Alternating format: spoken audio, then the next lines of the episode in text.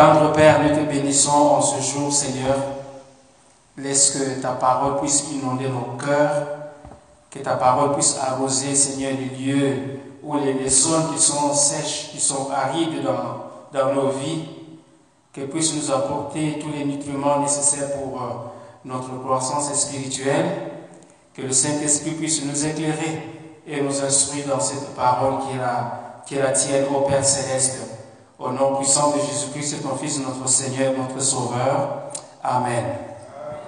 Donc nous sommes euh, dans euh, le, titre que vous avez au tableau ou à l'écran. quand on marche sur les traces de Balaam, et nous savons que quand on marche sur les traces de Balaam, la finalité c'est l'égarement. La finalité c'est la folie. Nous allons le voir.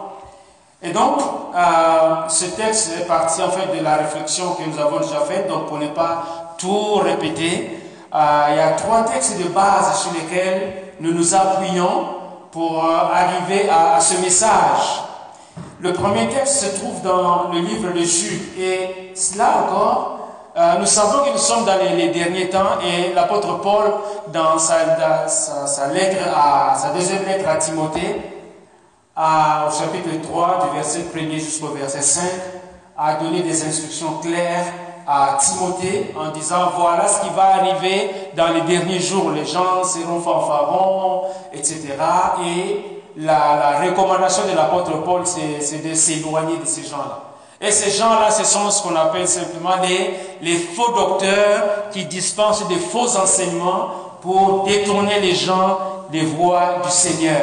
En clair, c'est ça le, le, le, ministère, un faux ministère bien entendu, des faux docteurs. Et dans le livre de Jude, enfin l'épître de Jude, au verset 10, nous avons déjà lu ça, mais c'est important de pouvoir revenir là-dessus parce que, hein, vous vous rappelez, l'école nous a dit, la répétition c'est la mère des sciences. Donc nous aussi nous allons appliquer ce principe et revenir sur euh, le texte de Jude, verset 10, qui dit eux, au contraire, ils parlent d'une manière injurieuse. Et les, eux, ce sont bien sûr les faux docteurs, les faux enseignants. Et ils se corrompent dans ce qu'ils savent naturellement comme euh, les brutes. Malheur à eux, car ils ont suivi la voie de Caïn, ils se sont jetés sur un salaire euh, dans l'égarement de Balaam, ils se sont perdus dans la révolte de Corée.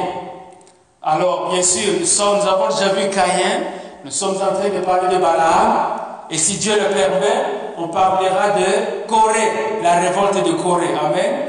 Donc, on, met ça en veilleuse pour les, temps à venir, selon que le Seigneur va le permettre.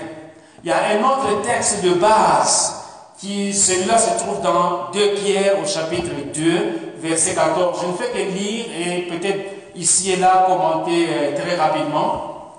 Donc l'apôtre Pierre dit, ils ont les yeux pleins d'adultère.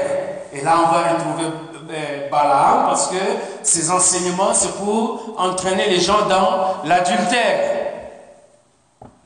Ils ont les yeux pleins d'adultère et insatiables de péché. Ils amorcent les âmes mal affermies.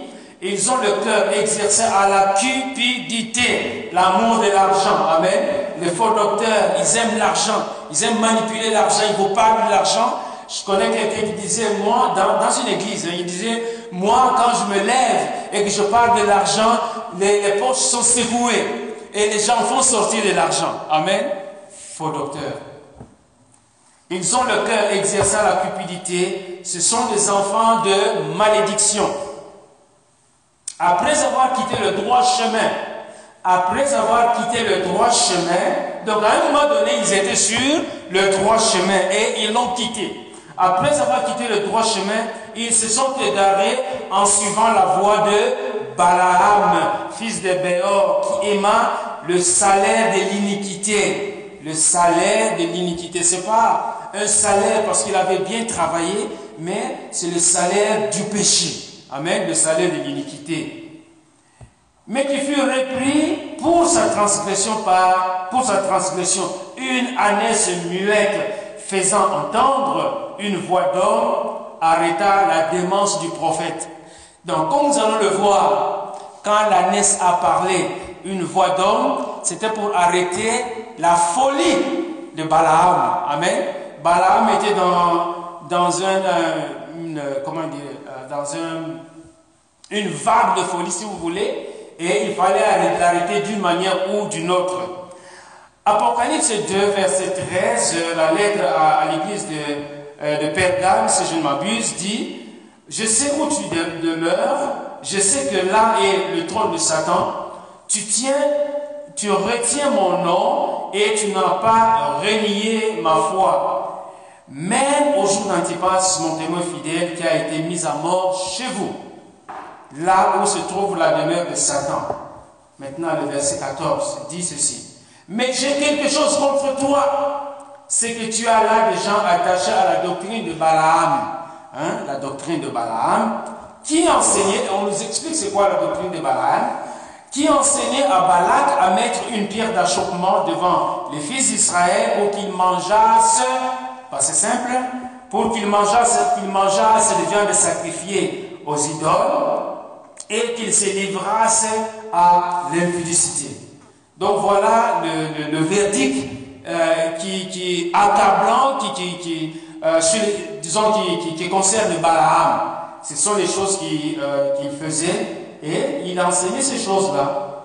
Et donc, par rapport à ce que nous avons vu pour essayer d'avancer, nous remarquons simplement que Balaam avait, pardon, le roi de Moab, avait envoyé des gens chez lui, une première fois, une deuxième fois, Dieu avait, avait refusé. Mais étant donné que euh, Balaam était vraiment quelqu'un de cupide, on peut simplement l'assimiler à un mercenaire. Voyez-vous, un mercenaire, c'est quelqu'un qui n'a aucune valeur morale. Son objectif, c'est aller faire des dégâts quelque part, il va recevoir de l'argent et puis il s'en va chez lui. C'est ça, en résumé, un mercenaire il est envoyé pour aller démolir, il va faire des dégâts quelque part parce que ça lui rapporte de l'argent. Peu importe s'il y a des gens qui meurent, peu importe s'il y a des enfants qui souffrent ou quoi que ce soit, mais ce qui l'intéresse, c'est d'empocher son, son, salaire. Et nous voyons que Balaam était donc dans cette façon de fonctionner. Contrairement, bien aimé, à un vrai prophète de Dieu, un vrai prophète de Dieu, Élisée euh, Élisée, qu'est-ce qui s'est passé? C'est que Élisée, dans 2 Rois chapitre 5, verset 14, euh, il y a le, général syrien, Naaman. Hein, le général syrien qui était Naaman, qui était malade. Et puis, il y a une fille des, enfants d'Israël qui a dit, oh, mais allez dire au roi qu'il y a l'homme de Dieu, il peut aller le voir, et puis, comme ça, il dira quoi faire. Et, euh, Élisée dit au, roi, au général Naaman, d'aller se laver, de, se, hein, de rentrer dans l'eau cette fois. Mais disons que ce passage qui, qui, nous concerne. Donc au verset 14, alors Naaman descendit dans le Jourdain et s'y trempa cette fois. Donc il avait fini par se convaincre que, bon, c'est ça qu'il fallait faire pour sa guérison.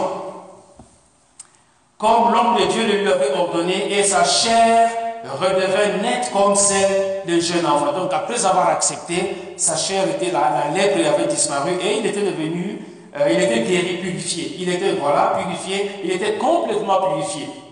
Il retourna vers l'homme de Dieu avec toute sa, son escorte.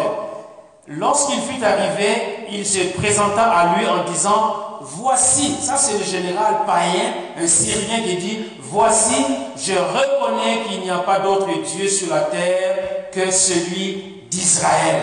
Voyez-vous, c'est une déclaration forte d'un païen qui reconnaît qu'il n'y a, comme à Arataraxès, hein, qui avait reconnu qu'il n'y avait que le, seul Dieu, c'était le, Dieu d'Israël, le Dieu de David.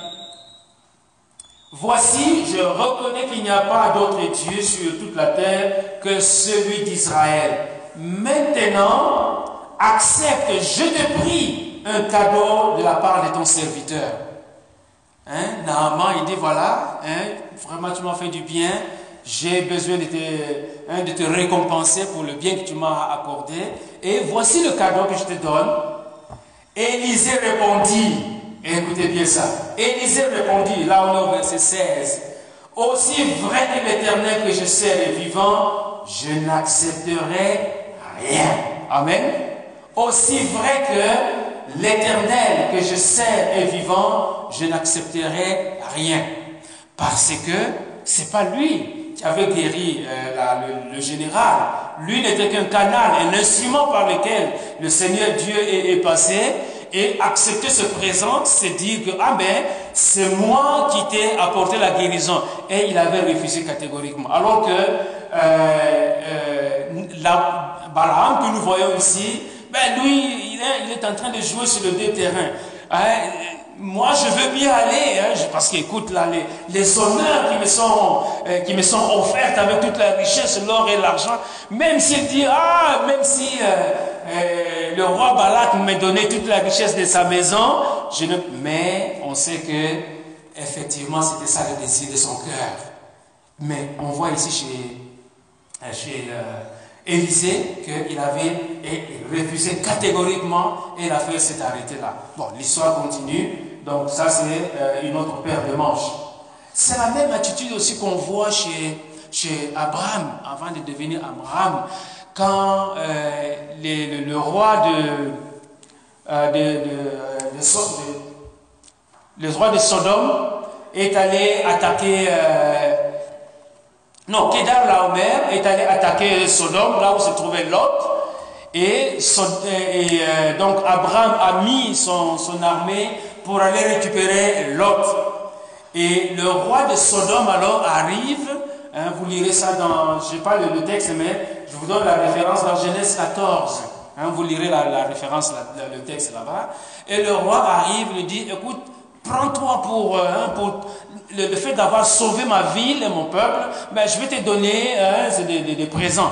Mais euh, euh, Abraham a, dit non, non, je ne prendrai de toi ni un lacet, ni quoi que ce soit, pour que finalement tu dises, ah mais si Abraham est comme ça, c'est parce que c'est moi qui l'ai enrichi. Voyez-vous? Et mes bien-aimés, les cadeaux, les cadeaux, nous devons faire attention à, cela. Une carte postale, ça ne fait pas de, mal. Mais il y a des cadeaux qui sont empoisonnés.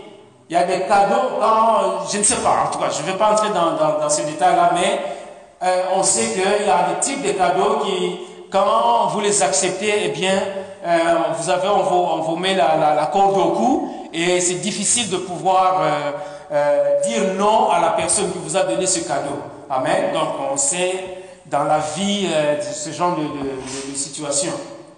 Et donc, Balaam se trouvait en réalité sur une pente glissante.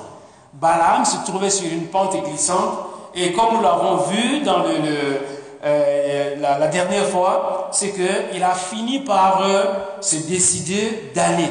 Alors, poursuivons la, lecture dans, le, dans le, chapitre 22, à partir du verset 21. Donc, nous sommes arrêtés au verset 21.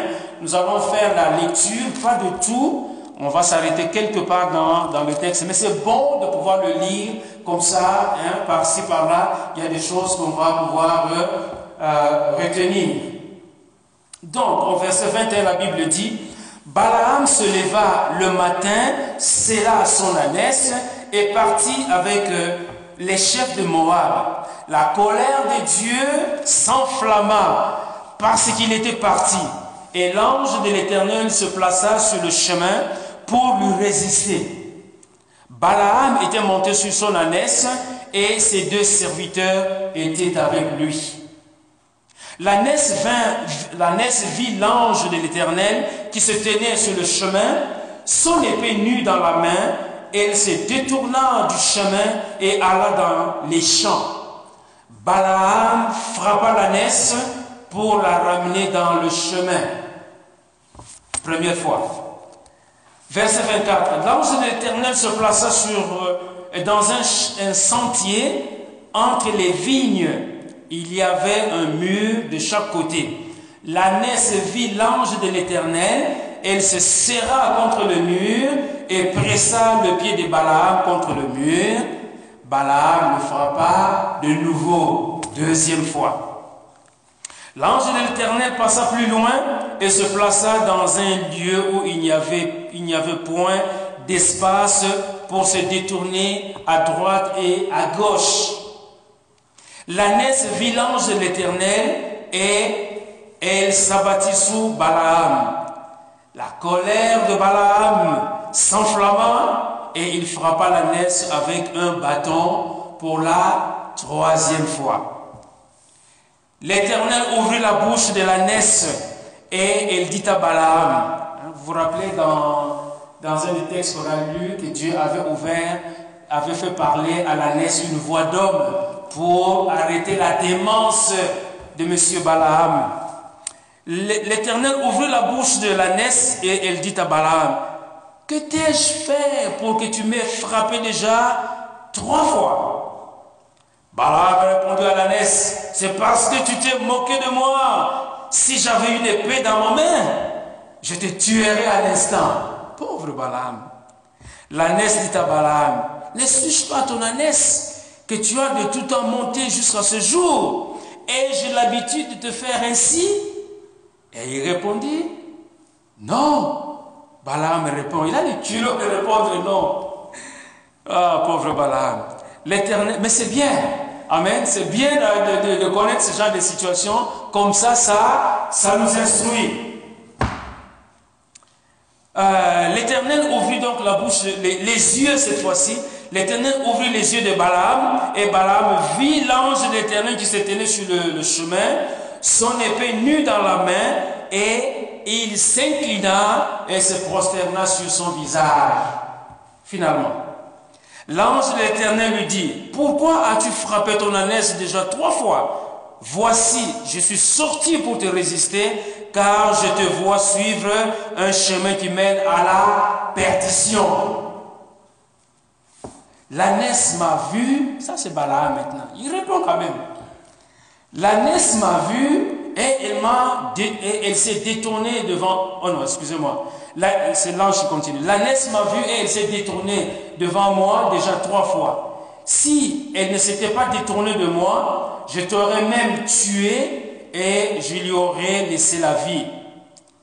Balaam dit à l'ange de l'Éternel, j'ai péché, car je ne savais pas que tu étais placé au devant de moi sur le chemin. Et maintenant, si tu me désapprouves, je m'en retournerai. L'ange de l'Éternel dit à Balaam, va avec ces hommes, mais tu ne feras que répéter les paroles que je te dirai. Et Balaam alla avec les chefs de Balak. Amen. Euh, la suite de la lecture Peut-être si on a le temps, on va poursuivre, mais sinon, euh, essayons de voir un peu ce qui se passe ici. Donc, euh, Balaam, malgré l'interdiction de Dieu, et je veux souligner deux choses ici, le verset, le verset 22 dit, d'abord, verset 21, Balaam se leva le matin, serra son âne et partit pour, avec les chefs de Moab. Donc Balaam était déjà en, en route. Et quand Balaam était en route, la colère de l'Éternel s'enflamma parce qu'il était parti. Donc la colère de l'Éternel s'est enflammée. Non pas pour rien, mais parce que Balaam était parti. Balaam était dans euh, un mode de désobéissance. Et la colère de Dieu s'est enflammée. Qu'est-ce que nous remarquons ici? C'est qu'il y a, euh, on, peut dire, mais, mais, qu'est-ce que, pourquoi est-ce que Dieu s'enflamme? Mais c'est parce que euh, une première fois au verset 12, une première fois au verset 12, euh, c'est bien le verset 12, oui. Dieu a dit, tu n'iras point avec eux, tu ne maudiras point ce peuple car il est béni. Donc, dès l'instant, la première, à la première instance, quand Dieu avait parlé à Balaam, Balaam aurait dû écouter, aurait dû entendre. Et ça, c'est ce qu'on appelle la volonté directive de Dieu. Amen. La, direction ou l'ordre que Dieu avait donné à Balaam, c'est de ne pas aller. Ça, c'est la, volonté directive de Dieu. Mais plus loin, on voit au verset 20 que euh, Dieu est allé voir Balaam parce que Balaam avait soif d'aller, hein, c'était visible. Dieu vint à, Balaam pendant la nuit et lui dit, puisque ces hommes sont venus pour t'appeler, lève-toi, va avec eux. Dieu permet à Balaam de pouvoir aller parce que ici maintenant nous sommes dans, nous voyons la volonté permissive de Dieu. Amen. La première fois c'était catégorique, volonté directive de Dieu. Ici Dieu dit, ah écoute Balaam, je vois que c'est ça que tu veux, hein, parce qu'avec le pervers, Dieu agit selon la perversité de la personne. Et donc il dit, ok, Balaam, c'est ce que tu veux, mais vas-y, nous voyons aussi la volonté permissive de Dieu. Et je crois que parmi nous, hein, les, parents, je crois que nous agissons de cette manière. Quand un enfant vient, ah papa, je vais aller au cinéma, au papa, au maman bien sûr, je vais au cinéma, ou bien je vais sortir avec mes amis. Eh, mon fils, ma fille, eh, c'est peut-être pas le, bon moment pour le faire. Attends, attends, je dois aller, je dois... Ok, tu n'iras pas. Puis l'enfant commence à bouder, se gonfle, puis il fait des tours, puis vient, revient. Ah, papa, maman, je dois aller, je dois aller. Ok, vas-y.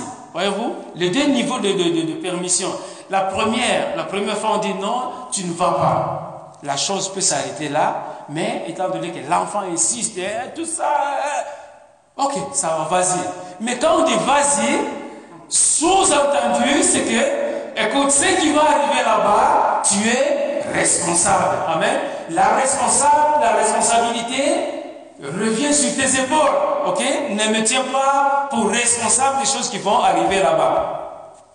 Et on a vu que dans certains cas, dans certains cas, pardon, ça tourne mal et dans d'autres, il n'y a rien qui se passe et on dit gloire à Dieu. Mais on doit pouvoir tirer des leçons euh, de ces deux euh, types de, de, de volonté. Donc la volonté permissive de Dieu et la volonté directive de Dieu. Amen. Donc c'est important. Et pour passer de maintenant de l'illustration entre parents et enfants, eh nous aussi avec Dieu, nous agissons de la même manière. Quand nous avons quelque chose dans notre cœur, ça va, Seigneur, moi je le veux, même si c'est quelque chose, excusez-moi, qui ne correspond pas à la volonté de Dieu, mais Seigneur, moi je tiens à cela. Et c'est souvent, hein, c'est du domaine du péché. Souvent, Seigneur, non, il n'y a, rien qui peut m'arrêter. Or, la parole de Dieu nous dit qu'il n'y a aucune tentation qui est plus forte que, que, que, nous. Il y a toujours un moyen de pouvoir euh, reculer. Mais on dit, bon, ah, on, ferme les yeux, bon, on, y va quand même. Et puis, voilà, c'est arrivé. Dieu nous donne la possibilité de, de, reculer, mais étant donné que nous voulons satisfaire notre propre volonté, eh bien, c'est ce, que Balaam est en train de faire. Pourtant, dans, dans, son cas précis, Dieu lui avait interdit, ne va pas. Mais l'argent était là, l'or était là, les honneurs, monsieur Balaam, etc. Et voilà que ça va l'entraîner dans un moment de folie. Donc d'une part, il y a la, colère de Dieu qui s'est enflammée, et d'autre part, après, hein, nous allons revenir sur euh, les, différentes péripéties entre euh, l'ange de l'éternel, la Ness et Balaam. Mais au bout, à la fin de, tout cela, au verset 35, on a vu Balaam, un peu comme on dirait la queue entre les pattes. Balaam qui dit à l'ange de l'éternel, j'ai péché car je ne savais pas. Monsieur Balaam, j'ai péché mais je ne savais pas. Pourtant il le savait. Pourtant il est le, devin. Hein? S'il était le vrai, il le saurait. Mais il est dans un fiel amer. Il est aveuglé, c'est pour cela qu'il ne voit pas. Il est tellement euh, omnibulé par euh, le goût de, l'argent qu'il est aveuglé, qu'il n'entend même pas la voix de, Dieu et qu'il est même dans, dans, son, son, scaphandre de folie. Et donc, il dit, j'ai péché car je ne savais pas. Tout ça, ce sont des fausses excuses. Amen. Ce sont des fausses excuses. Et maintenant, si tu me désapprouves, je m'en retournerai. Si on pouvait nous dire à quelle distance il se trouvait, ok, pour savoir que, bon, est-ce que vraiment, Balaam, tu, tu, tu, pouvais retourner? Parce que de Hein, de, la, la, distance entre euh, là où se trouvait Balaam et le, roi de Moab, c'est 21 jours de marche. ok Donc pour les messagers de, de, Balak, 21 jours, 21 jours pour aller 21 jours pour retourner. Voyez-vous, est-ce qu'on peut imaginer le, temps que cela a pris? Et donc, ce sont deux, disons, deux éléments, deux repères que nous devons garder dans l'esprit. À l'esprit, il y a d'une part la volonté directive de Dieu, la volonté permissive, et euh, Balaam qui, qui s'illustre dans des, excuses. Ah, si je le savais. Ah, si. Ah, mais entre-temps, qu'est-ce qui s'est passé? Entre-temps, qu'est-ce qui s'est passé? C'est que euh, Dieu voulait en fait montrer à Balaam qu'il était sur un mauvais chemin. Et pour lui montrer qu'il était sur un mauvais chemin, Dieu va, vous savez, Dieu a des méthodes à lui pour pouvoir nous enseigner. Et Dieu va utiliser l'ânesse. Voyez-vous, l'ânesse était fidèle pendant des années et des années. Et Dieu va se servir de cette ânesse-là pour montrer à Balaam qu'il était dans, dans un monde de folie. Amen. La Bible nous dit que euh, l'ânesse vit l'ange de l'Éternel qui se tenait sur le chemin. L'ange de l'Éternel. L'ange de l'Éternel, c'est une, disons, c'est la, manifestation des dieux. L'ange de l'Éternel n'est autre que Dieu, mais dans une, forme, disons, compatible à l'homme. Amen. Dans une forme physique qui est compatible à l'homme. Jésus-Christ, quand il est venu, lui c'est l'incarnation. Mais l'ange de l'Éternel, avant l'arrivée de Jésus, Dieu s'est manifesté, vous savez, les, gens ont de gros termes qui s'appellent théophanie. Hein? C'est une théophanie. Théo, c'est Dieu, phanie, physionomie, euh, forme tout ça, voilà, hein, en grec. Et donc, Dieu, euh, il s'est présenté à... Il y a beaucoup de théophanies dans la Bible. Quand Dieu a parlé à Agar, quand Dieu a parlé à Abraham, quand Dieu a parlé à David, etc. Donc, il y a beaucoup de, manifestations de Dieu. Donc l'ange de l'éternel, c'est différent de un ange. Voyez-vous, Dieu a peu dépêché. Il a dépêché par exemple l'ange, l'archange Michel hein, auprès de David. C'est pas l'ange de l'éternel. L'ange de l'éternel, c'est Dieu lui-même, mais dans une forme qui est compatible à, l'homme. Voyez-vous, donc c'est dans une forme, et, ici donc l'ange de l'éternel qui est allé euh, qui s'est montré euh, visible auprès de l'ânesse. Et voyez-vous, comment dirais-je, c'est drôle que Balaam, qui était le devin, c'est lui, semble-t-il, hein, qui parlait euh, aux hommes de la part de Dieu, parce que quand on est prophète, on parle aux hommes de la part de Dieu. Mais il n'a pas vu directement l'ange, mais c'est seulement l'ânesse un animal sans intelligence, tu vois l'ange de l'éternel avec son, son, épée euh, hein, dans, la main. Amen.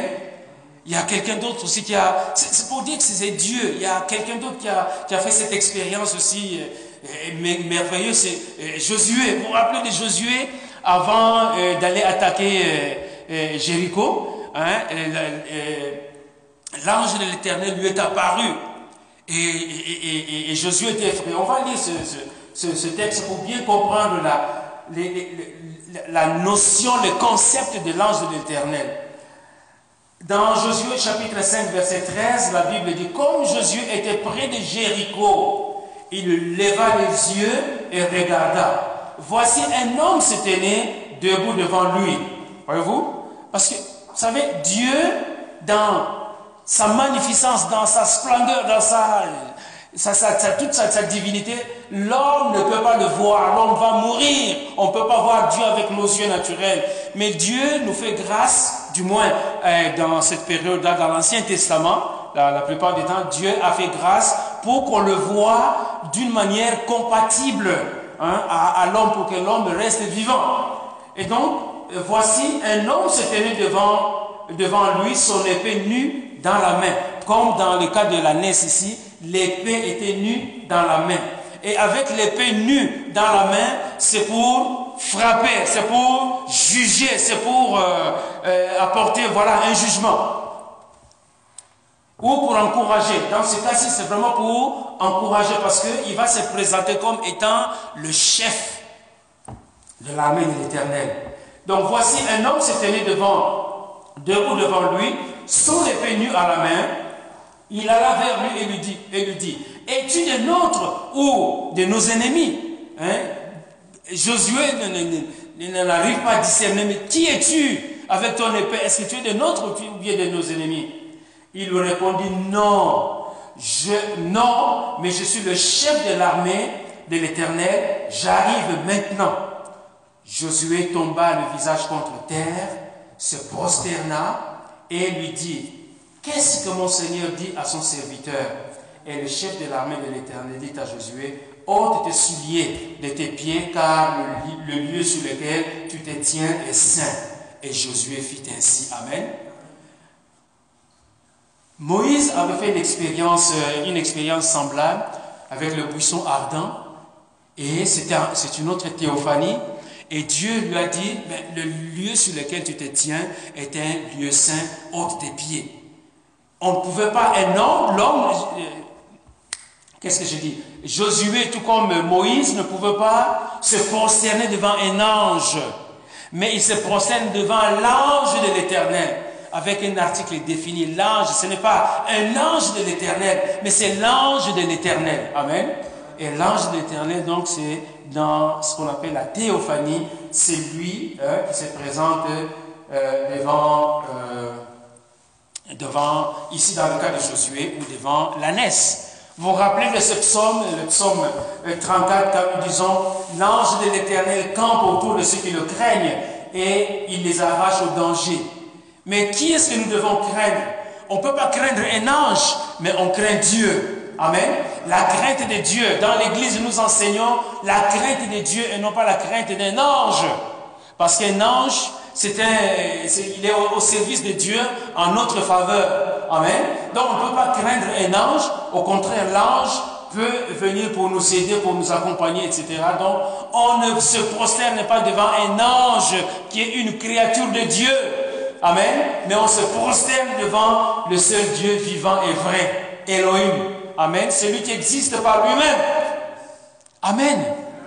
Voilà. Donc l'ange de l'éternel campe euh, autour de ceux qui le craignent et il les arrache au, au danger.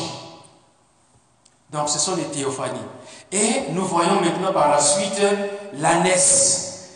L'ânesse, vit l'ange de l'éternel qui se tenait sur le chemin, son épée nue euh, dans la, la main, et se détourna du chemin et alla dans les champs. Balaam frappa l'ânesse pour la ramener dans le chemin. En fait, l'ânesse ici, Dieu est en train d'utiliser cette bête un peu comme... Euh, parce qu'il fallait parler. Balaam était la, sur, une pente glissante, nous avons dit cela, n'est-ce pas? Il était sur une pente, une pente glissante, il était dans un mode de folie. Et pour euh, le ramener, pour le sortir de la folie, il fallait aller toucher sa conscience. Et la façon de toucher sa conscience, c'est au travers de cette ânesse-là. Amen. Donc l'ânesse, en réalité, ici, est en train de, de, jouer le rôle de révélateur de la conscience pour allumer la conscience de, de, de, Balaam. Amen. C'est comme nous. Hein. La parole de Dieu est là. La parole de Dieu touche notre cœur. La parole de Dieu, hein, le Saint-Esprit en nous, nous, nous signale, sonne la, la, la, euh, lanterne, la lanterne rouge pour dire, écoute, il y a, danger, ne va pas, recule, etc. Et Balaam aurait dû comprendre que non, mon ânesse, et d'ailleurs il le dit, mais comment se fait-il que cette fois-ci tu es en train de, de, te, de te détrôner du droit, du droit chemin?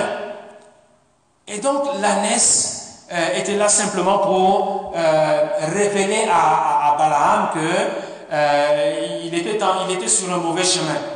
Et ça, c'est un premier aspect à, comprendre. Le deuxième aspect à comprendre, c'est que la naisse, à un moment donné, est en train d'avancer et puis s'écarte sur du chemin. Il est allé dans, dans, dans, la vigne, c'est ce que nous dit le, le, verset euh, 24. L'ange de l'Éternel se plaça euh, dans un sentier entre les vignes et il y avait un mur. euh, oui, il y avait un mur de chaque côté. La naisse vit l'ange de l'Éternel, elle se serra contre le mur et pressa le pied de Balaam contre le mur. Balaam le frappa pour euh, la, le de nouveau. Donc en fait, la naisse en s'écartant du chemin sur lequel il y avait, euh, je sais pas, j'imagine que le sentier était, bien, bien balisé, et mais la naisse en quittant ce chemin, ça devait si Balaam était vraiment un, serviteur de Dieu, ça devait cliquer en lui pour lui dire non. Là où je suis, je suis en train de m'écarter du chemin de la, voie de, Dieu. Donc, la naisse en l'amenant sur un autre chemin, c'était en fait euh, une, anticipation de, euh, de la façon de la marche de Balaam qui s'écartait du, du droit chemin. Voyez-vous, donc c'est ça. Alors, mais Dieu était en train de, travailler là-dessus, mais Balaam n'y a- n'y- n'y- n'en a pas saisi et il fallait que, que l'âne puisse, parce qu'il a frappé et euh, finalement l'ange de, l'Éternel ouvre les yeux à Balaam et lui-même, il voit que l'ange de l'Éternel est là et il se rend compte que ah, ce que je suis en train de faire euh, est quelque chose de- de très mauvais. Vous savez, comme je l'ai dit, Dieu utilise euh, tous les moyens possibles, même les animaux. Vous vous rappelez euh, euh, qui encore? C'était Élie. Hein? Élie qui a été nourri par des corbeaux. Voyez-vous, le corbeau n'est pas un des, oiseaux les, plus prisés, les plus estimés, mais Dieu a utilisé ce corbeau, les, corbeaux. Vous lirez ça dans 1 roi chapitre 17, euh, verset 4 et suivant il était sur le torrent parce qu'il y avait la, famine et puis euh, euh, il est allé, euh, Dieu l'a envoyé dans, au torrent de Kérit et puis là il devait être nourri par des, corbeaux. Pourquoi est-ce que Dieu a choisi d'utiliser les corbeaux? Ça c'est dans la préscience de Dieu. Amen. Mais ici, alors Dieu va ouvrir la bouche de l'ânesse pour que Balaam arrive finalement à comprendre que ce qu'il était en train de faire n'était pas dans le plan de Dieu. Donc la déviation de la neige du droit chemin serait pour Balaam une euh, image de sa propre euh, déviation du droit chemin, c'est-à-dire du chemin de l'obéissance. Au lieu d'obéir à Dieu, mais il s'était écarté et donc euh, Dieu a utilisé ce, moyen pour pouvoir l'utiliser. Et nous aussi, voyez-vous, quelquefois nous, agissons comme Balaam? C'est pour cela que je dis que c'est bien d'apprendre ce que Balaam a fait parce que souvent nous aussi, hein, ne blâmons pas trop vite Balaam, mais nous aussi, souvent nous agissons comme Balaam. Parce que Dieu nous dit de marcher de telle manière, mais à cause de notre propre volonté, nous choisissons de suivre notre propre chemin. Et en cela, nous sommes quelque part des Balaam. Mais la grâce de Dieu est là pour que nous puissions nous repentir. Et quand nous nous repentons, nous retournons sur euh, le droit chemin. Malheureusement pour Balaam, euh, il finira mal. hein. Peut-être qu'on parlera de cela la, la prochaine fois. Et donc, euh, pour essayer d'aller un peu vite, au verset 32, nous voyons que l'ange de l'Éternel lui dit, euh, pourquoi as-tu frappé ton ânesse déjà trois fois? Voici, je suis sorti pour te résister car euh, je te vois suivre un chemin qui mène à la perdition. Donc, il a, fallu que Dieu vraiment insiste et insiste et insiste encore pour que Balaam arrive à, réaliser que euh, il est sur un chemin qui mène vers la, la perdition. Mais comme on dit, euh, le vin est tiré, il faut le boire. Eh bien, Balaam, puisque Dieu, dans la volonté permissive de Dieu, Dieu lui avait dit, tu vas aller. Ok? Balaam ne pouvait plus reculer. Balaam devait continuer. Quitte à subir les conséquences qui allaient s'en suivre, mais il devait aller. Donc Balaam, malgré ses excuses, mais euh, que l'on voit au verset 34, Balaam dit à l'ange de l'Éternel, j'ai péché car je ne savais pas que euh, tu t'étais placé devant, au devant de moi sur le chemin, et maintenant, si tu me désapprouves, je m'en retournerai. Ici, on voit un peu dans le... Si on fait un parallélisme avec... Euh, euh, dans le Nouveau Testament, vous savez, comment il s'appelle? Simon le magicien, dans le ministère de Philippe, après avoir, entre guillemets, accepté le Seigneur, et que dans la suite des temps, euh, les, gens de, de, de, Samarie avaient reçu le, le Saint-Esprit, alors lui aussi dit, ah, mais voici, je vais vous donner de l'argent, comme ça, moi aussi, je vais acheter le pouvoir de, hein, de pouvoir, le pouvoir de pouvoir imposer les mains aux gens pour qu'ils puissent avoir le Saint-Esprit. Et il avait été puni, hein, Paul avait, Pierre, avait déclaré une sentence sur lui. Au lieu de se repentir, il a dit, priez vous-même pour moi. La prière devait venir de lui, mais il dit, priez vous-même pour moi. C'est comme ça aussi que Judas, voyez-vous, après avoir trahi son maître, il va redonner l'argent, il dit, prenez votre argent. Ah, c'est trop tard. Il n'y a pas d'excuse, il n'y a pas de, de, de, repentance, il n'y a quoi que ce soit. La, la solution, c'est se mettre la corde au cou pour, pour essayer de montrer quoi que ce soit. Mais, encore une fois, c'était sa, sa propre volonté. Donc, euh, c'est bien de comprendre le, fonctionnement de Balaam, mais ne pas suivre euh, sa façon de faire. Alléluia. Et donc, Balaam, dans son égarement, on a vu que Dieu avait ouvert, ou l'ange de l'éternel avait ouvert la bouche de l'ânesse, et l'ange de l'éternel va aussi ouvrir la bouche de, euh, de, Balaam lui-même. Et ce que Balaam a fait, hein, on l'a assimilé à ce que euh, Judas a fait, on l'a assimilé euh, à, ce que... Qui est-ce que... Donc il y, a, il y, a, Judas, et on peut aussi l'assimiler à ce que Saül, Saül avait fait, parce que Saül, en tant que, en tant que roi, n'avait pas l'autorisation d'offrir des sacrifices. Et, mais parce que Samuel traînait, alors bon, je me suis fait violence, et puis j'ai offert le sacrifice, et ça lui a valu, euh, la, disons, le, le, retrait de, de, de, son pouvoir ou du trône qu'il avait.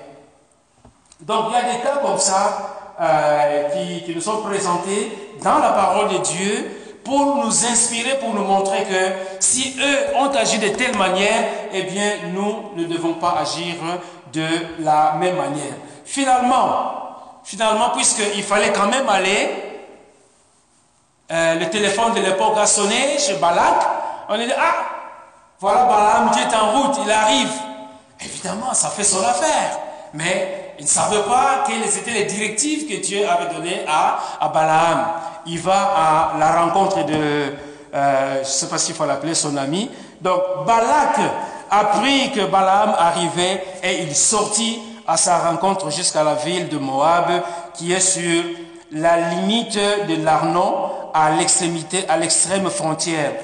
Balak dit à Balaam, n'étais-je pas envoyé des messagers auprès de toi euh, pour t'appeler? Pourquoi n'es-tu pas venu pour vers moi? Ne puis-je pas donc, ne puis-je donc pas te traiter avec honneur Voyez-vous, hein, un discours flatteur, le corbeau et le renard. J'en parle souvent à, nos petits-enfants quand ils viennent. C'est la seule histoire que je leur raconte, le corbeau et le renard.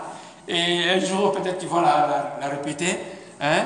Mais le discours du flatteur, voyez-vous, le flatteur, mais je vais te traiter avec honneur. Quand on entend ce discours flatteur, il faut dire non, toi, je te mets de côté. Mais Balaam, puisque, voyez-vous, la sentence de Dieu était sur lui, il dit, tu vas dire ce que je vais te... Tu diras à, Bala, à Balak ce que je vais te dire. Et donc, il n'avait pas de choix que de, de lui dire, écoute, Balaam, Balak, oui, je suis là, je suis là, mais je dirai ce que Dieu va me dire. Donc, euh, les, choses ont changé. Oui, l'argent est là, quoi que ce soit, mais je dirai ce que Dieu me dira de te dire. Amen. Et donc, euh, donc, ils vont se retrouver, et puis le, matin, euh, Balak va faire, va va offrir ses, ses, sacrifices à, son Dieu et il envoie aussi des bêtes à, à Balaam avec euh, euh, son groupe. Et puis là, maintenant, ils vont prendre un rendez-vous pour euh, aller quelque part pour, soi-disant, commencer à maudire les enfants d'Israël. Amen. Donc, si Dieu le veut, on va parler de, cet aspect euh, dimanche prochain parce que euh, il y a des prophéties. Voyez-vous, malgré sa folie, mais Dieu avait mis des paroles de bénédiction dans la bouche de, de Balaam qu'il va prononcer et ça va dérouter complètement M. Bala qui s'attendait à ce qu'il maudisse pour lui les enfants d'Israël afin qu'il puisse les, battre facilement. Mais là, c'est vraiment à son détriment qu'il va se rendre compte que, oh, oh, mais toi là, qu'est-ce que tu es en train de, euh, de, me jouer comme tour? Donc, pour terminer, bien aimé, je crois que euh, nous avons tout pleinement en Christ. Amen. Nous avons tout pleinement en Jésus-Christ. Et ce qui, nous est, ce qui nous incombe, ce que nous avons à faire, c'est vraiment demander la grâce de Dieu de pouvoir faire sa volonté. Amen. Et non pas notre volonté. Notre volonté, bien aimée, elle va nous amener sur le chemin de Balaam, dans l'égarement, dans la folie, dans la démence. Mais si nous faisons la volonté de Dieu, qui peut ne pas nécessairement être facile, mais avec la grâce, la grâce de Dieu, dans la prière que Jésus nous a enseignée, que nous appelons communément notre Père, qu'est-ce que nous disons? Que ta volonté soit faite sur la terre comme au ciel. Amen. C'est la volonté de Dieu. Et Jésus lui-même hein, nous, a donné cette, euh, euh, disons, cet exemple de pouvoir faire la volonté du Père. Voyez-vous, tout à l'heure nous avons eu la, Sainte Seine. Mais avant de, passer dans, la, ce temps de passion, ce temps de souffrance, qu'est-ce que Jésus a fait? Nous lisons dans Luc chapitre 22 verset 40. Jésus, donc, après avoir mangé, hein, comme nous avons fait, euh, partagé le, repas, il est allé au jardin avec ses disciples. Et lorsqu'il fut arrivé dans ces lieux, c'était dans le jardin, il leur dit, priez afin que vous ne tombiez en, tentation. Puis il s'éloigna d'eux à la distance d'environ un jeu de pierre. Et s'étant mis à genoux, il pria. Et quelle était sa prière? En disant donc ceci, Père, si tu voulais éloigner de moi cette coupe, toutefois, que ma volonté ne se fasse pas, mais la tienne. Amen. Que ma volonté ne se fasse pas, mais que ta volonté puisse se faire. Alors un ange lui parut, lui apparut du ciel pour le fortifier. Amen.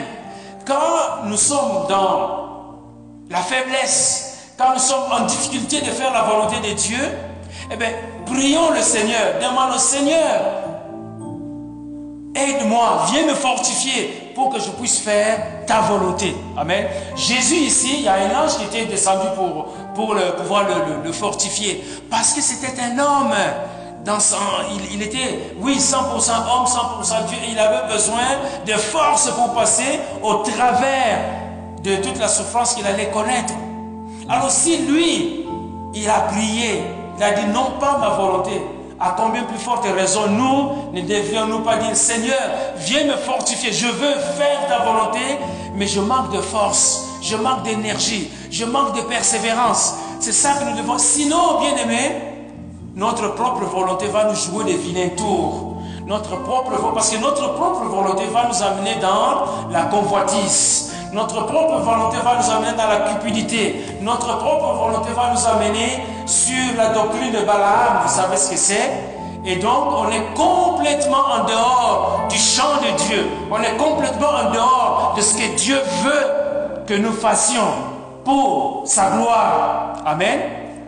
Donc, bien aimé, ce que, Balaam a vécu ici, c'est important pour nous, pour nous instruire pour savoir que quand Dieu nous parle, et Dieu nous parle de différentes manières, peut-être en vision, peut-être euh, au travers d'un frère, d'une sœur qui nous exhorte, peut-être en lisant simplement la parole de Dieu par nous-mêmes, peut-être par ceci ou par cela, mais que nous puissions avoir la lucidité de l'esprit qu'on appelle le discernement pour dire Seigneur, le chemin que tu me montres, hein, voyez, on chante, le chemin peut être épineux.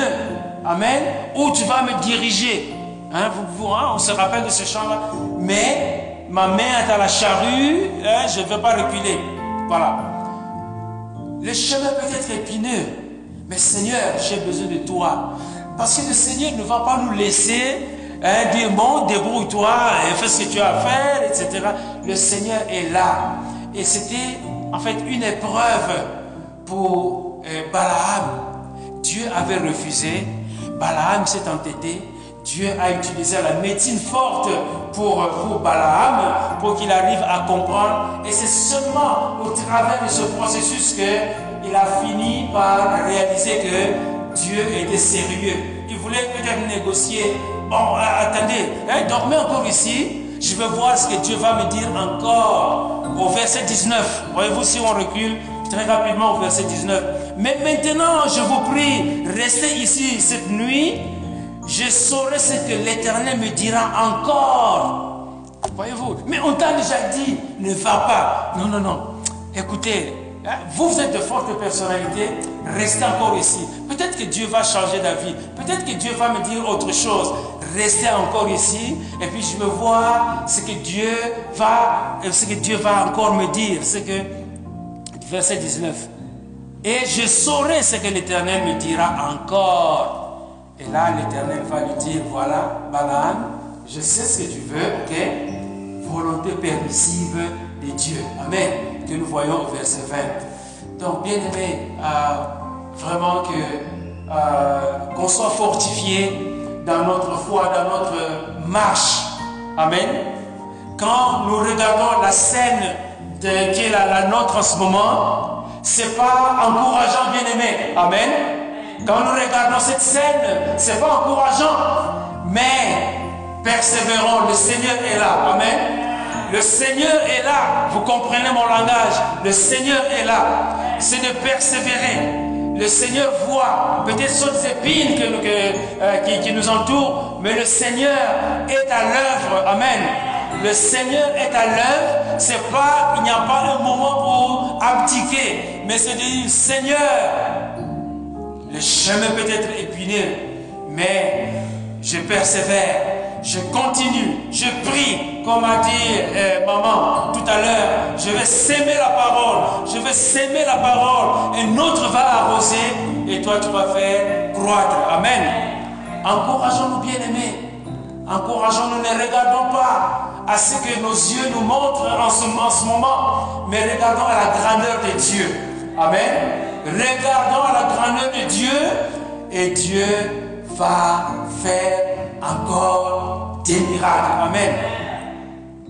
Quelqu'un disait, pour terminer, quelqu'un disait, vous savez, euh, la personne qui avait prêché à Billy, Graham ne savait pas ce qu'il y avait derrière Billy Graham. Amen.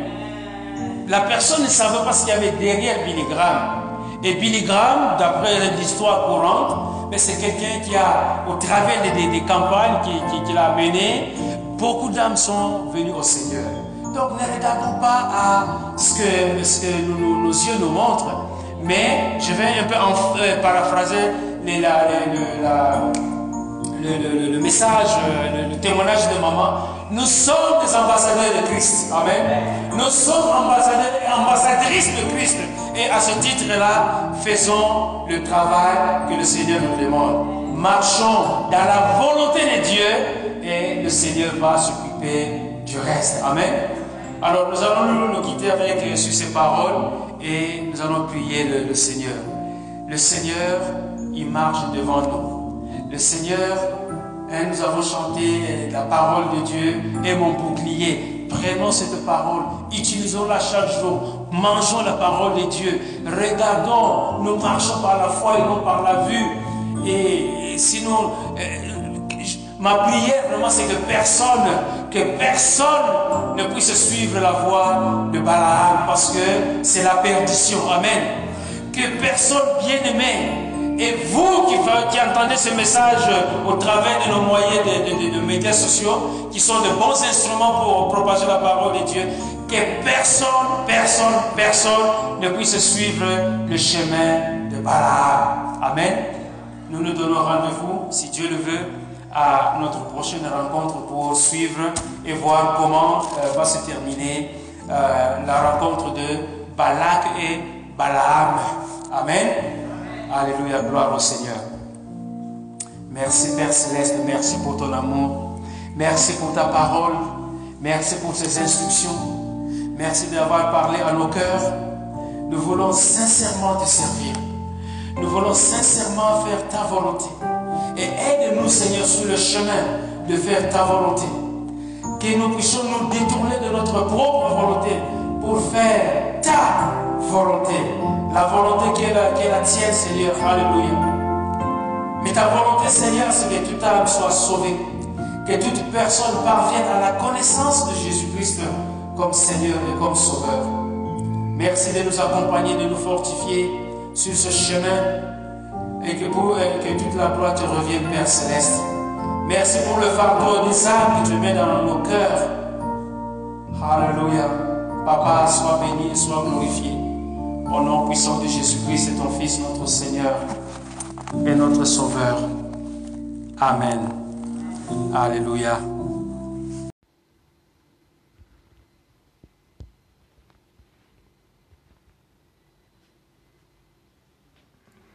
Alors bonjour mes bien-aimés. Euh, c'est une première euh, à l'église de pouvoir euh, avoir notre meeting via la technologie en fait. Et donc, étant donné que nous avons une certaine limite dans le temps, nous allons y aller très vite. Commençons par prier comme nous le faisons d'habitude. Seigneur, nous te bénissons et nous te glorifions. Merci pour cette opportunité que tu nous donnes de pouvoir partager euh, ta parole au travers des médias sociaux, de la technologie qui se développe. Sois béni et sois loué, éternel notre Dieu, pour euh, ton peuple euh, et ta parole que nous allons partager au nom puissant de Jésus. Amen. Voilà, aujourd'hui, j'aimerais partager avec vous, ou disons en tout cas parler au sujet de afficher sa foi en Jésus afficher sa foi en Jésus et je veux m'appuyer sur euh, euh, les événements que nous avons vécus tout récemment, donc euh, la résurrection de Jésus, c'est Pâques que nous avons célébré dimanche dernier. Donc nous venons de fêter la, résurrection de notre Seigneur Jésus-Christ il y a une semaine de cela. Pour la plupart des chrétiens, j'ose croire que le goût de la résurrection est encore présent dans, dans nos esprits. C'est un peu comme hein, quand on, mange, on partage un bon repas, on a encore le goût euh, dans la bouche et puis bon, on ne veut pas vraiment euh, perdre ce goût-là.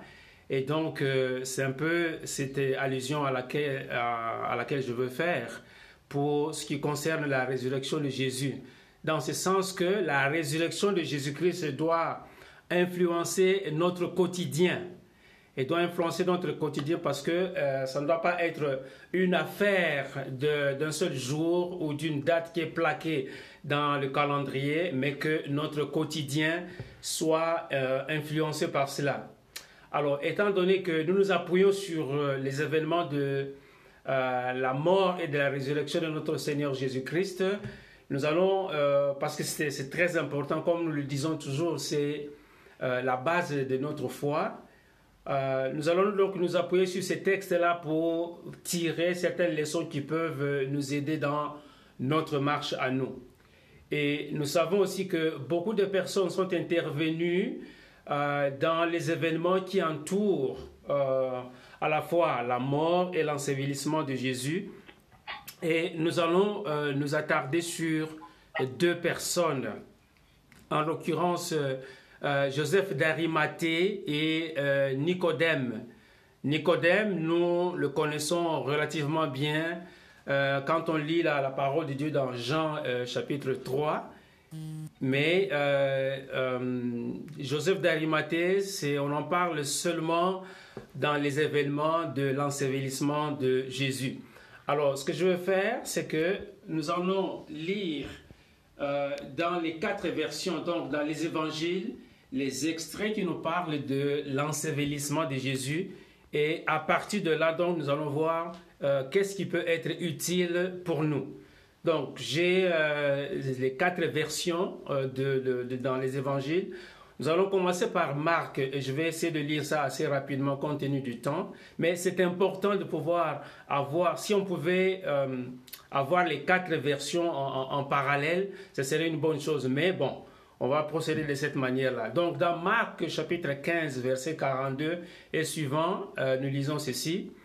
Le soir étant venu, comme c'était la préparation, c'est-à-dire la veille du sabbat, arriva Joseph d'Arimathée, conseiller de distinction. Si vous avez un stylo, notez certains mots qui vont être importants. Donc, comme conseiller de distinction, euh, qu'on appelait aussi une personne honorable, euh, qui lui-même attendait aussi le royaume de Dieu. Il osa se rendre vers Pilate pour demander le corps du Seigneur.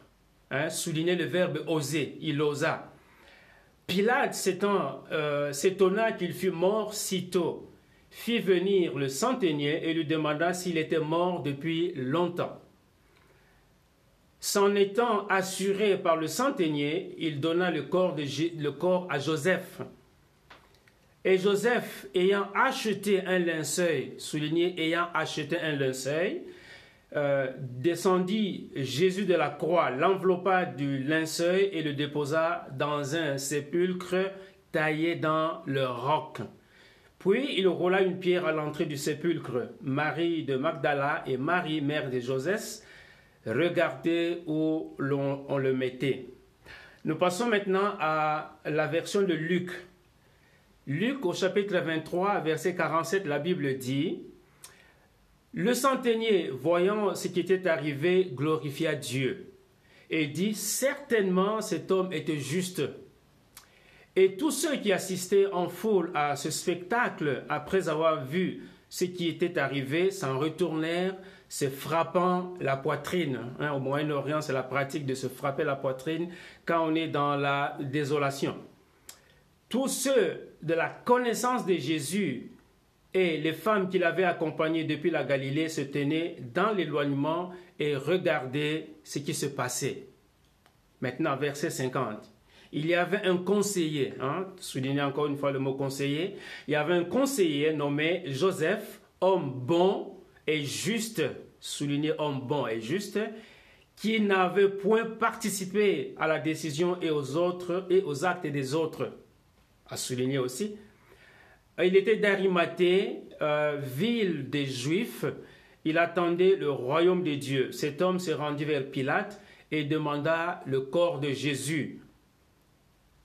Il le descendit de la croix, l'enveloppa d'un linceul et le déposa dans un sépulcre taillé dans le roc où personne n'avait encore été mis. Souligné, personne n'avait encore été mis.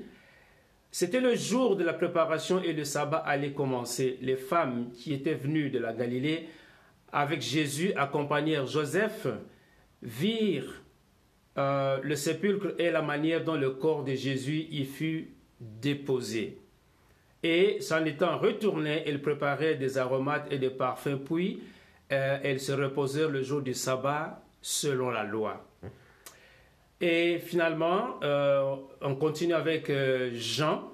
Dans l'évangile de Jean, au chapitre 19, verset 38, la Bible dit, Après cela, Joseph d'Arimathée, qui était un disciple de Jésus, pouvait souligner disciple de Jésus, mais en secret par crainte des Juifs. En secret par crainte des Juifs, demanda à Pilate la permission de prendre le corps de Jésus. Et Pilate le permit. Il vint donc et prit le corps de Jésus. Nicodème, hein, c'est seulement dans Jean qu'on parle de, de Nicodème ici. Nicodème, qui auparavant était allé de nuit vers Jésus, vint aussi apportant un mélange d'environ 100 livres de myrrhe et d'aloès. Ils prirent donc le corps de Jésus et l'enveloppèrent de bandes avec les aromates, comme c'est la coutume d'ensevelir chez les Juifs. Or, il y avait un jardin dans le lieu où Jésus avait été crucifié, et dans le jardin un sépulcre neuf. On souligne un sépulcre neuf, où personne n'avait encore été mis. Ce fut là qu'ils déposèrent Jésus à cause de la préparation des Juifs, parce que le, euh, le crépuscule était proche. Et finalement, nous terminons euh, euh, par euh, l'évangile de Matthieu au chapitre 27, verset 57. Le soir étant venu, arriva un homme riche, un homme riche d'Arimathée, nommé Joseph, lequel était aussi disciple de Jésus. Disciple de Jésus. Il s'est rendu vers Pilate et demanda le corps de Jésus, et Pilate ordonna de le, de le remettre. Joseph prit le corps, l'enveloppa d'un linceul blanc et le déposa dans un sépulcre neuf qu'il s'était fait tailler dans le roc. Puis il roula euh, une grande pierre à l'entrée du sépulcre et s'en alla. Donc, comme on peut le voir, chaque évangile présente l'ensevelissement de Jésus à sa manière. C'est comme si euh, il y avait quatre personnes qui, assiste à un, événement et on demande à chaque personne, écoute, raconte-nous ce que tu as vu. Donc, euh, chacun présente des, aspects peut-être qui ont retenu son attention, mais c'est quand en, mettant tous ce, enfin, ces morceaux ensemble qu'on a vraiment un portrait global de tout ce qui s'est passé lors de l'ensevelissement de Jésus. Alors, nous parlons de afficher notre foi. Donc, on va euh, voir un peu dans le dictionnaire avant d'aller plus loin, voir dans le dictionnaire, quand on dit afficher, qu'est-ce que ça veut dire? Et on va voir aussi la foi, bien que, bon, nous savons dans Hébreu 11, verset 1er, la foi est une ferme assurance, hein, mais nous allons quand même voir la, définition selon le dictionnaire pour que nous puissions un peu élargir notre compréhension de la foi. Donc, quand on dit afficher, hein, puisque le titre du message c'est afficher notre foi. Alors, qu'est-ce que ça veut dire afficher? Je crois que euh, une façon simple de comprendre afficher, c'est que il y a des fois, hein, quand on veut présenter quelque chose, eh bien, on va l'exposer, on va mettre ça, coller ça sur un mur. Donc, on affiche. C'est un peu comme pour les examens à l'école, dans certains milieux, on affiche les résultats des examens. Mais le sens euh, que l'on veut utiliser ici, c'est vraiment c'est faire étalage, soit des sentiments ou d'une opinion ou d'un état, et montrer ça de façon visible, c'est-à-dire de façon, hein, si vous voulez, ostentatoire, de façon vraiment très visible, afin que ça soit vu par le grand public. Euh, afficher, ça veut dire aussi, euh, c'est, disons, manifester publiquement son état. Alors, qu'est-ce qu'on a comme, euh, euh, comme synonyme de afficher Parmi les synonymes, euh, nous avons étalé, hein, ou bien exhibé, publié, signifié, magnifié, magnifier, montrer, annoncer, arborer, etc. Donc, il y a tous ces verbes que l'on, peut utiliser pour, pour dire afficher donc notre foi, c'est-à-dire extérioriser notre foi, la rendre publique comme nous allons le voir, c'est ce que le, les deux hommes, euh, Joseph d'Arimathée et Nicodème, c'est ce qu'ils ont fait. Alors, la foi, quand on parle de foi, qu'est-ce que ça veut dire? La foi, si on va voir dans le grec, ça vient du mot pistis. Et le mot pistis veut dire foi, veut dire fidélité, veut dire preuve certaine ou bien une conviction. Donc c'est ça le mot pistis.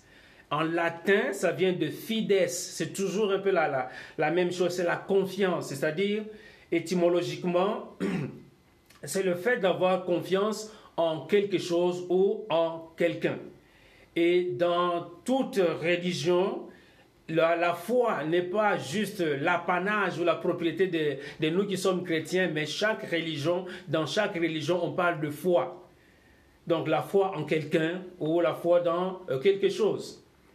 Alors maintenant, euh, en passant, c'est une ville qui se trouve euh, euh, quelque part à une trentaine de kilomètres euh, au nord-ouest de, Jérusalem. Hein, donc pour ceux qui aiment la, géographie, vous savez que j'aime bien essayer de situer les, lieux.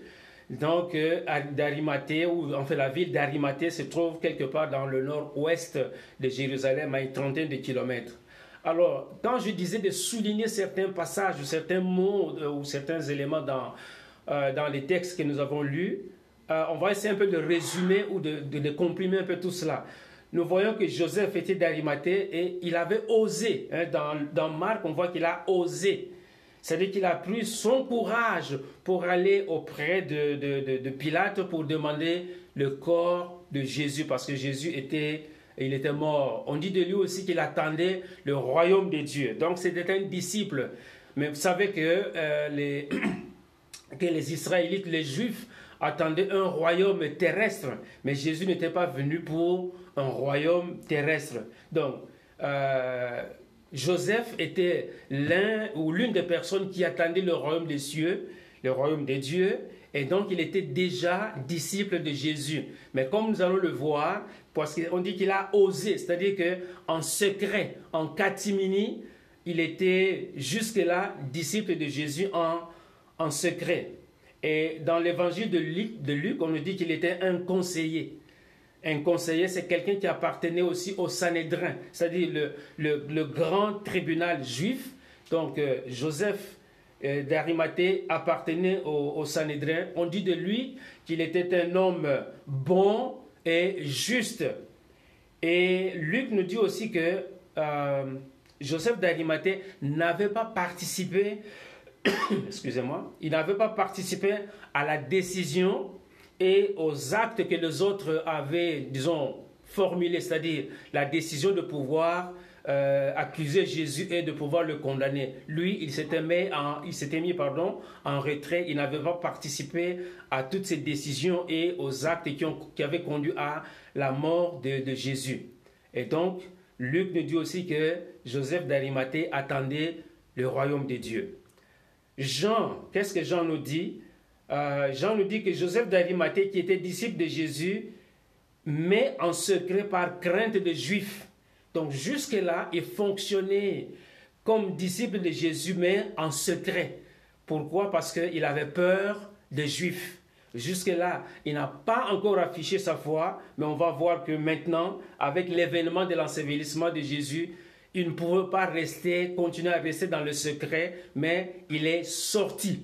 Il est sorti de placard. Hein. Aujourd'hui, c'est une expression que l'on utilise surtout dans le domaine euh, des gens qui veulent euh, manifester leur orientation sexuelle. Hein. Jusque-là, c'était encore couvert, caché. Alors quand on sort en public, on dit, ah voilà, il est sorti des placards. Et donc, un peu, on peut appliquer ça à, à Joseph d'Arimathée. Il était jusque-là en secret, mais maintenant, avec l'événement de, de l'ensevelissement de Jésus, il va sortir devant le public. Et j'avais parlé de Nicodème, ben c'est ce même Nicodème qui est allé euh, dans Jean 3 en secret pour parler à Jésus, pour lui poser des questions, parce qu'il était tourmenté compte tenu hein, des miracles que Jésus faisait et de, ce qu'il voyait. Mais on sait que Jésus euh, ne s'est pas limité, ou même n'avait pas répondu sur euh, ce qui concernait les, miracles, mais il lui a parlé de la nouvelle naissance. Donc c'est un passage que nous connaissons assez bien aussi. Et finalement, dans Matthieu, nous voyons Matthieu qui met l'accent sur Joseph d'Arimathie, qui était un homme riche. Il était un homme riche et il était aussi disciple de, de Jésus. Et Matthieu nous dit aussi que c'est lui qui avait pris le corps de Jésus il l'avait enseveli dans un linceul neuf. Hein, il était tout neuf et euh, on l'a mis dans le, dans le roc, mais dans un sépulcre. Donc le linceul est tout neuf et le sépulcre est aussi tout neuf. Donc c'est vraiment, c'est pas des choses déjà souillées ou réusinées, mais c'est vraiment des choses qui étaient neuves pour le corps de Jésus. Donc, euh, ce que nous pouvons dire ici, c'est que euh, Joseph d'Arimathée et Nicodème ont finalement se sont affichés, ils ont affirmé leur foi en Jésus-Christ et Dieu, jusque-là, Dieu les a utilisés. Peut-être qu'ils, je, vais enlever peut-être, ils ne savaient pas que ils étaient des instruments dans les mains de Dieu pour euh, euh, pouvoir accomplir la parole de Dieu que nous trouvons notamment dans Ésaïe euh, au chapitre 53 verset 9 qui dit ceci, on a mis son sépulcre parmi les méchants, son tombeau avec le riche, quoiqu'il n'eût point commis de violence et qu'il n'eût point de fraude dans sa bouche. Donc, parce que, vous savez, si euh, Joseph d'Arimathée et Nicodème ne s'étaient pas présentés, Peut-être que le corps de Jésus aurait pu être mis dans un, un cimetière public, hein, là où on met les, brigands, hein, dans le, le, jardin. Il y, a, il y a un cimetière, il y avait un cimetière pour, pour tout le public. Mais Jésus, pour que la parole de Dieu que nous lisons dans Ésaïe 53, verset 9, soit accomplie, c'est-à-dire que euh, il, est mort parmi les méchants. Hein, on a mis son sépulcre parmi les méchants mais son tombeau avec le riche, donc dans un tombeau tout neuf que, qui, n'a jamais été utilisé, qui était euh, dans, dans, le roc. Et euh, dans le roc, hein, on se rappelle de euh, quand Dieu a manifesté sa gloire à Moïse, il l'a mis dans le roc et Dieu est passé en le mettant dans, en le couvrant avec le creux de sa main. Élie aussi dans sa fuite, il est allé dans le rocher pour se cacher. Et on voit aussi que Jésus, son corps est mis dans le roc. Donc il y a beaucoup de, de, similitudes dans ce que Moïse avait vécu, de ce qu'Élie a vécu et de ce que nous voyons ici euh, avec Jésus. Donc on ne pouvait pas mettre le corps de Jésus dans un endroit souillé. Mais Dieu avait préparé Joseph d'Arimathée qui n'était au courant de rien pour qu'il puisse, avec euh, euh, euh, Nicodème puisse mettre le corps de Jésus dans, le, dans un lieu qui était juste destiné à lui. Alors, peut-être qu'on peut se poser la question ici, est-ce que nous, hein, nous qui nous disons disciples du Seigneur, est-ce que nous sommes prêts à entendre la voix de Dieu? Est-ce que nous sommes prêts à écouter ce que le Seigneur est en train de dire?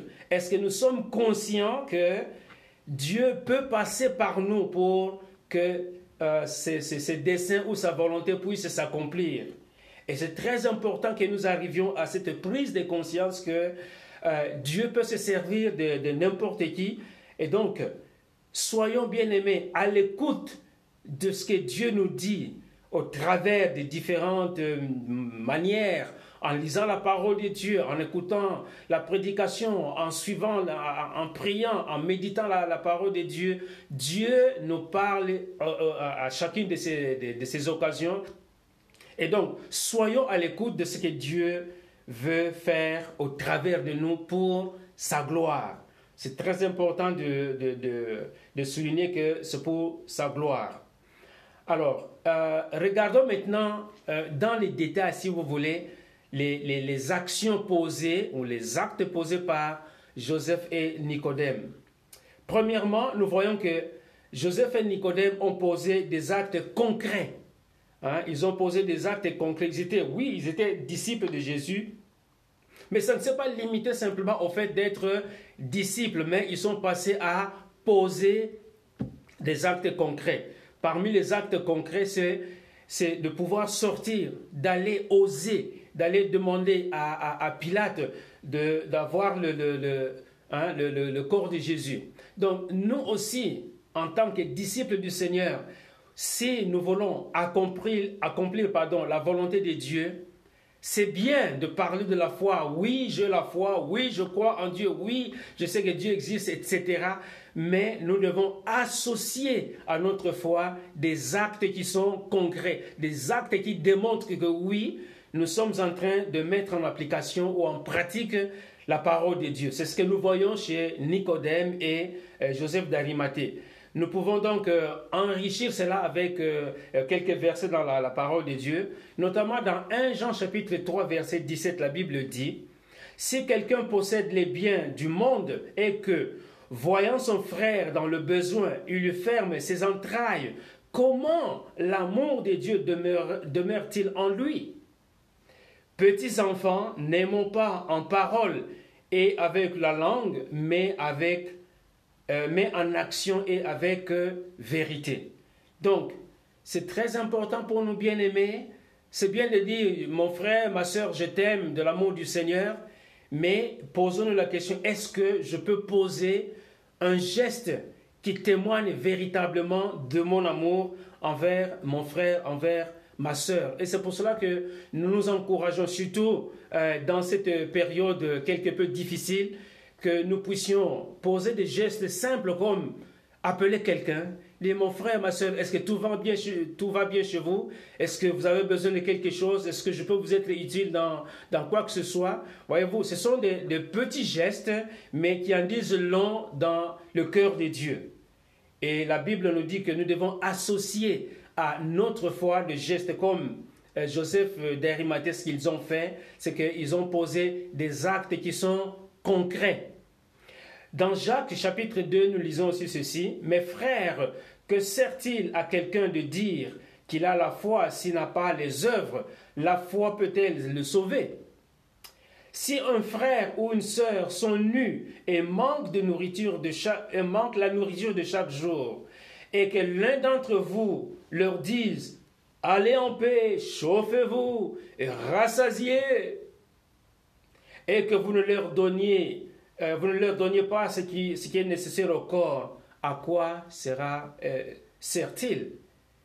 Il en, est ainsi de la foi. Si elle n'a pas les œuvres, elle est morte en, en elle-même. Donc, euh, euh, dans la mesure du possible, par la grâce de Dieu, essayons d'associer notre foi à avec des actes concrets pour dire que oui, vraiment, je connais la parole de Dieu, je la, je la mets en pratique au travers de gestes tels et tels que je peux poser. Et c'est comme ça que nous allons vivre de façon quotidienne la résurrection de notre Seigneur Jésus qui est la base de notre foi.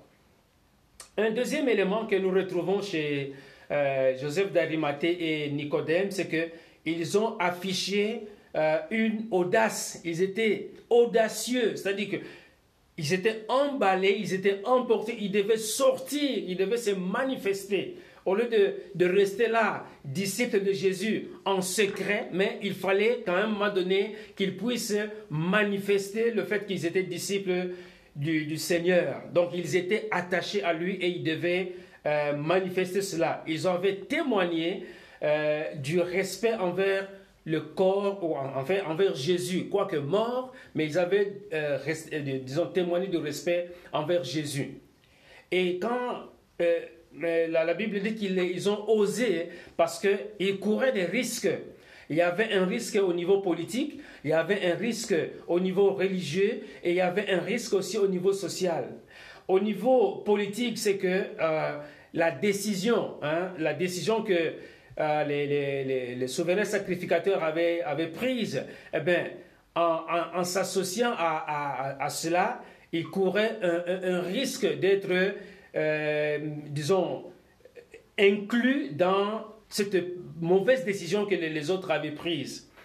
Au niveau religieux, hein, vous savez qu'ils étaient euh, connus dans, la, dans, dans leur milieu, eh bien, au niveau religieux, c'est le risque, c'était d'être exclu de la synagogue. Et au niveau social, ben, c'est qu'il portait euh, une responsabilité euh, dans la, euh, disons au niveau social, dans la manière avec laquelle ils allaient agir. Mais ils avaient, fait, ils avaient fait fi de, tout cela et donc ils sont sortis pour euh, témoigner de leur foi. Donc nous aussi, nous savons que Dieu, quand nous avons accepté le Seigneur, nous n'avons pas reçu un esprit de peur ou un esprit de honte ou un esprit de timidité. Mais la Bible nous dit dans 1 Timothée chapitre euh, euh, 1 2 Timothée chapitre 1 verset 3, la Bible dit, je vais essayer de résumer ça au verset 7, la Bible dit, car ce n'est pas un esprit de timidité que Dieu nous a donné, mais un esprit de force, d'amour et de sagesse. N'aie donc point honte du témoignage à rendre à notre Seigneur, ni de moi son prisonnier, mais souffre avec moi pour l'évangile. Donc, bien aimé, euh, nous devons sortir de notre zone de confort. Hein, quand l'occasion nous est donnée, sortons de notre zone de confort pour témoigner de notre, euh, de notre foi envers le Seigneur Jésus-Christ, comme nous le voyons ici, euh, Joseph d'Arimathée et, euh, et Nicodème. Ne regardons pas, bien aimés, à nos propres intérêts. Ne regardons pas à ce que cela va nous rapporter, mais regardons à ce que euh, cela va apporter dans le royaume des cieux. Et donc pour cela, ne regardons pas, bien aimés, à nos propres intérêts, mais plutôt regardons aux intérêts des autres. Donc, nous avons vraiment avantage à, pouvoir euh, manifester clairement, publiquement, afficher notre foi comme nous le voyons chez ces deux disciples, Joseph d'Arimathée et, euh, et, Nicodème. Et autre chose, euh, autre chose aussi, euh, on voit que Nicodème et Joseph d'Arimathée ont manifesté une foi sacrificielle. Parce qu'en parlant des, risques qu'ils avaient pris, ils avaient donc, en fait, ils n'avaient rien à gagner, tout comme ils n'avaient euh, rien à perdre. Mais au contraire, ils avaient tout à gagner en accomplissant la volonté de Dieu. Donc, aux yeux des hommes, ok, ça n'avait peut-être pas de, sens, mais euh, selon Dieu, ils avaient tout intérêt de pouvoir agir de cette manière-là pour pouvoir accomplir le dessein de Dieu, que le corps de Jésus devait être mis dans un endroit propre, il devait être mis dans un endroit et enseveli avec un linceul propre, on dit même qu'il était blanc, et donc ils, étaient, ils ont fait ça. Ils n'ont pas regardé à leur richesse, hein, que, bon, en faisant cela, ça va me coûter peut-être quelque chose, mais ils ont fait ça de façon délibérée, de façon désintéressée, sans euh, sans compter, sans, disons, euh, avoir fait un calcul qu'en retour, je vais recevoir quelque chose. Voyez-vous, mais ils ont fait ça de façon euh, sacrificielle. Et on voit aussi que Nicodème, c'est lui qui avait apporté des, aromates et d'autres, l'aloès. Et tout cela, ce sont des, produits d'une grande valeur à, à cette époque-là. Et donc, ils ont donné délibérément, ils ont donné volontairement. Et donc, l'élément ici, c'est vraiment le don, le fait de pouvoir donner sans pouvoir calculer, sans pouvoir dire, je donne ceci parce que je vais recevoir cela en, retour. Et c'est ce que nous voyons euh, euh, auprès de, Joseph d'Arimathée. Donc, dans, pour un peu alimenter ça avec la parole de Dieu, dans les livres des Actes au chapitre 20, verset 33, ça, c'est quand euh, Paul devait prendre le congé des, anciens d'Éphèse. Nous lisons ceci. Je n'ai rien désiré, ni l'argent, ni l'or, ni les vêtements de personne. Vous savez vous-même que ces mains euh, ont pourvu à mes besoins et à ceux euh, des personnes qui étaient avec moi. Donc Paul lui-même travaillait de ses propres mains. Je vous ai montré de toute manière que c'est en travaillant ainsi qu'il faut soutenir les faibles et se rappeler les paroles du Seigneur qui a dit lui-même, il y a plus de bonheur à donner qu'à recevoir. Et donc, euh, Nicodème et Joseph d'Arimathée ont mis en pratique euh, cette parole du Seigneur. Il y a plus de bonheur à donner qu'à recevoir. Donc, comment est-ce que nous pouvons afficher notre foi Mais ça, en, faisant des gestes comme donner euh, quelque chose, apporter un soutien, apporter du secours à, quelqu'un d'autre. C'est comme ça que, en, regardant euh, le comportement de Joseph d'Arimathée et de Nicodème, que nous aussi, nous pouvons agir pour pouvoir mettre notre foi en pratique. Donc, un autre passage qui est très intéressant aussi, c'est dans Matthieu chapitre 25, euh, euh, verset 34 et suivant. La Bible dit, alors, ça c'est hein, la parabole du jugement des, des, euh, hommes hein, dans les nations au jour de, du retour de Christ. Alors le roi dira à ceux qui seront à sa droite, venez, vous qui êtes bénis de mon Père, prenez possession du royaume qui vous a été préparé dès la fondation du monde. Car j'ai eu faim et vous m'avez donné à manger. J'ai eu soif et vous m'avez donné à boire. J'étais étranger et vous m'avez accueilli. J'étais nu et vous m'avez vêtu. Euh, j'étais malade et vous m'avez visité. J'étais en prison et vous êtes venu vers moi. Et on connaît la, suite, les, gens vont dire, mais oui, mais maître, quand est-ce que nous avons fait cela? Quand est-ce que euh, nous sommes, nous t'avons donné à manger, nous sommes venus te visiter, etc. Et euh, le roi va pouvoir répondre par la suite. Donc voilà, bien aimé, euh, ce que nous pouvons apprendre de l'attitude de Joseph d'Arimathée et de Nicodème concernant l'ensevelissement du corps de Jésus. Évidemment, il y a bien des choses que nous pouvons, euh, que nous pouvons faire comme, disons, dans notre marche, dans notre vie quotidienne, comme si nous étions en train de célébrer constamment la résurrection de notre Seigneur Jésus. Donc, à partir de l'ensevelissement, nous voyons qu'ils euh, ont eu, le courage, ils sont sortis, ils ont osé, ils ont posé des gestes concrets et ils n'ont pas fait de calcul pour dire voilà, je donne ceci pour recevoir cela en, en retour. Et c'est ainsi que, mes bien-aimés, je voudrais que nous encourageons, nous encourager, pardon, que nous puissions vivre notre vie chrétienne un peu à la manière de Joseph d'Arimathée, à la manière de Nicodème qui n'ont pas regardé euh, à leur position. Hein.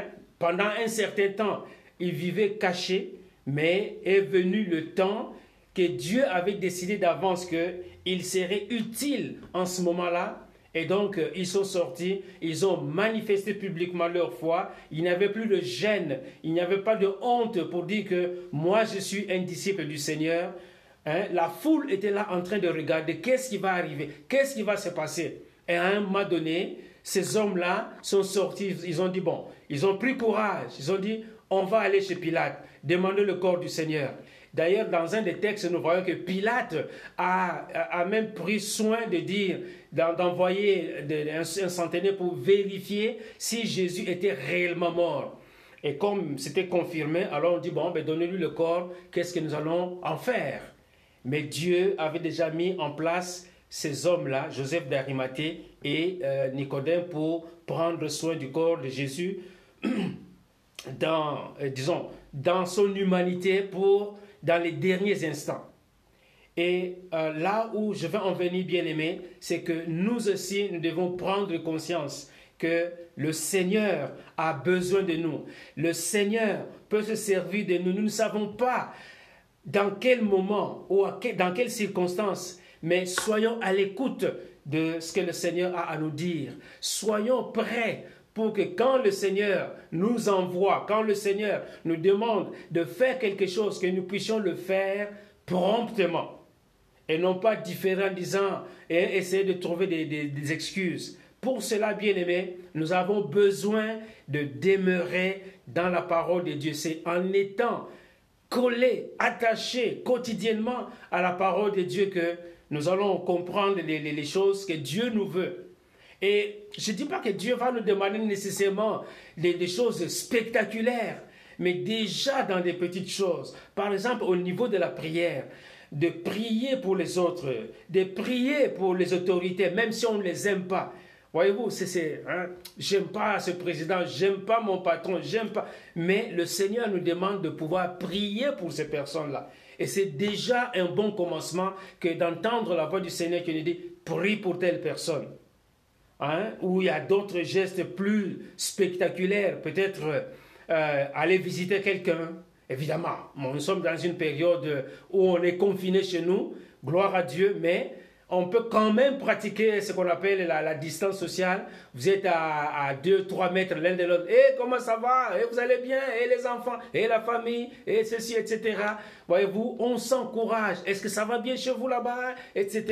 Les petits gestes comme ça, ça, ça montre que oui, telle personne, euh, disons, euh, me porte à cœur ou dans son cœur. Et c'est comme ça que hein, nous allons entretenir ce feu, cette foi que nous partageons entre nous. Donc, encourageons-nous, une fois de plus, bien-aimés, à vivre euh, notre évangile, oui, c'est ça, notre évangile, à vivre la, la parole de Dieu, même dans les conditions actuelles que nous connaissons, qui vont passer, mais que la résurrection de notre Seigneur Jésus que nous avons célébré il y a quelques jours, que ce ne soit pas juste une date qui est plaquée quelque part dans notre calendrier hein, pour attendre la, prochaine Pâque de l'année 2021 et puis encore de l'année 2022, mais que, au contraire, que notre Pâque soit vraiment dans notre quotidien, c'est-à-dire se réjouir Hein, comme nous les chantons, je vais me réjouir dans le Dieu de mon salut. Eh bien, c'est,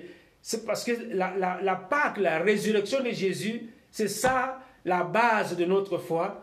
Et on ne peut pas considérer cette base de notre foi juste une fois, l'an quand vient la date que les hommes ont fixée de pouvoir célébrer cette fête-là. Mais que vraiment dans notre quotidien, que nous puissions, euh, disons, être affermis, hein, être à l'écoute de la parole de Dieu, entendre la voix du Seigneur, peut-être de façon audible, ça peut arriver, peut-être qu'en lisant la, parole de Dieu, peut-être au travers d'un frère ou d'une sœur qui nous exhorte d'une manière ou d'une autre.